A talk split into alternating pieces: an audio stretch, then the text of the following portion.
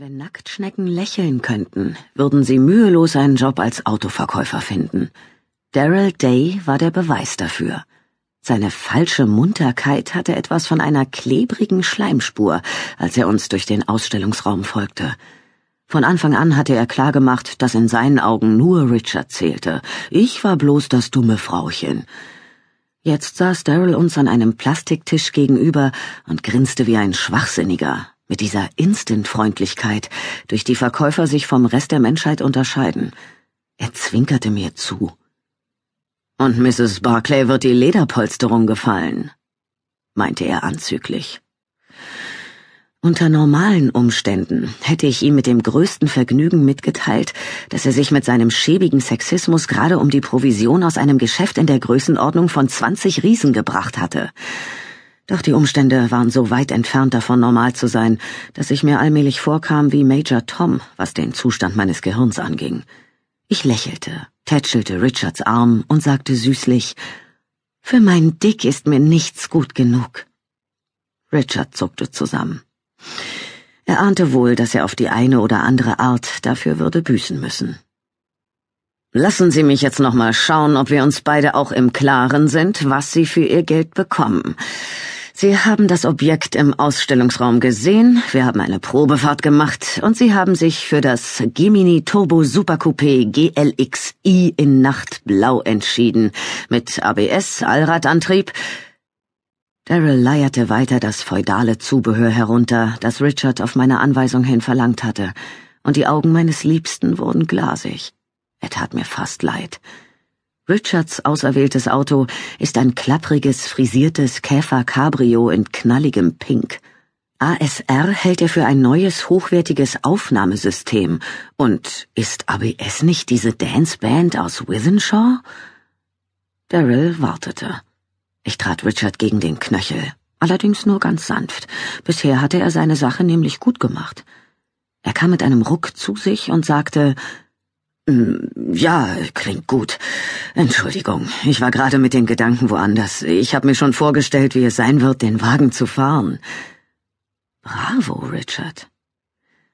Sie sind ein richtiger Glückspilz, wenn ich so sagen darf, schmeichelte Daryl und starrte auf die Rundung meiner Wade in den Leggings aus Leopardenfell, die ich als passendes Attribut für meine spannende neue Rolle der Mrs. Richard Barclay ausgewählt hatte. Dann riss er seinen Blick los und kramte in seinen Papieren.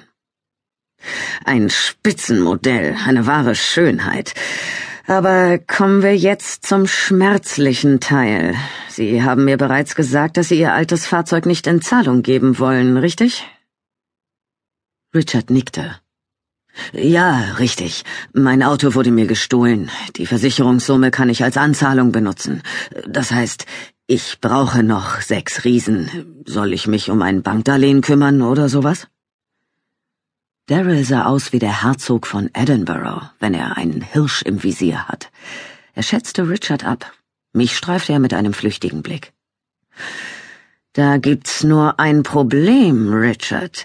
Es wird ein paar Tage dauern, bis Ihr netter Sachbearbeiter von der Bank nebenan in die Gänge kommt. Dagegen können Sie, wenn wir hier und jetzt eine Regelung finden, diesen eleganten Schlitten schon morgen am späten Nachmittag mitnehmen. Der klassische Verkaufstrick, zur Nachahmung empfohlen. Richards Minenspiel ließ eine ganze Skala von Gefühlen Revue passieren, von Enttäuschung bis Vorfreude. Könnten wir es dann gleich perfekt machen, Daryl? fragte er eifrig. Daryl hatte die Formulare bereits vorbereitet. Er schob sie Richard über den Schreibtisch hin. Wir haben eine Absprache mit einer Finanzierungsgesellschaft, die uns einen ungemein günstigen Zinssatz einräumt. Wenn Sie die Formulare jetzt ausfüllen, können wir per Anruf sofort alles erledigen. Wenn Sie dann morgen einen Scheck über Ihre Anzahlung mitbringen, können wir den Papierkram abschließen und der Wagen gehört Ihnen. Ich spähte auf das Formular. Kein leichtes Unterfangen, weil Daryl es wieder an sich genommen hatte, um die verbliebenen Lücken auszufüllen. Richmond Credit Finance. Adresse und Telefonnummer in Accrington. Es war nicht das erste Mal, dass ich im Verlauf dieser Ermittlungen auf den Namen stieß. Ich hatte vorgehabt, die Firma zu überprüfen, war jedoch bisher noch nicht dazu gekommen. Ich nahm mir vor, mich bei erstbester Gelegenheit darum zu kümmern. Als Daryl fragte, auf welche Weise Richard seinen Lebensunterhalt verdiente, klinkte ich mich wieder ein. Das war jedes Mal das Sahnestück. Ich bin freier Musikjournalist, klärte Richard ihn auf. Ach, machte Daryl. Interessant, wie offen sein Gesicht wurde, wenn er ein echtes Gefühl wie Begeisterung verspürte. Heißt das, Sie interviewen all die Berühmtheiten und so, wie Whitney Houston und äh, Beverly Craven? Richard nickte verdrossen. Ab und an. Mann, was für ein toller Job. Hey, wer war der größte Star, den Sie jemals interviewt haben? Sind Sie mal Madonna begegnet? Richard schauderte. Diese Frage hasste er am meisten.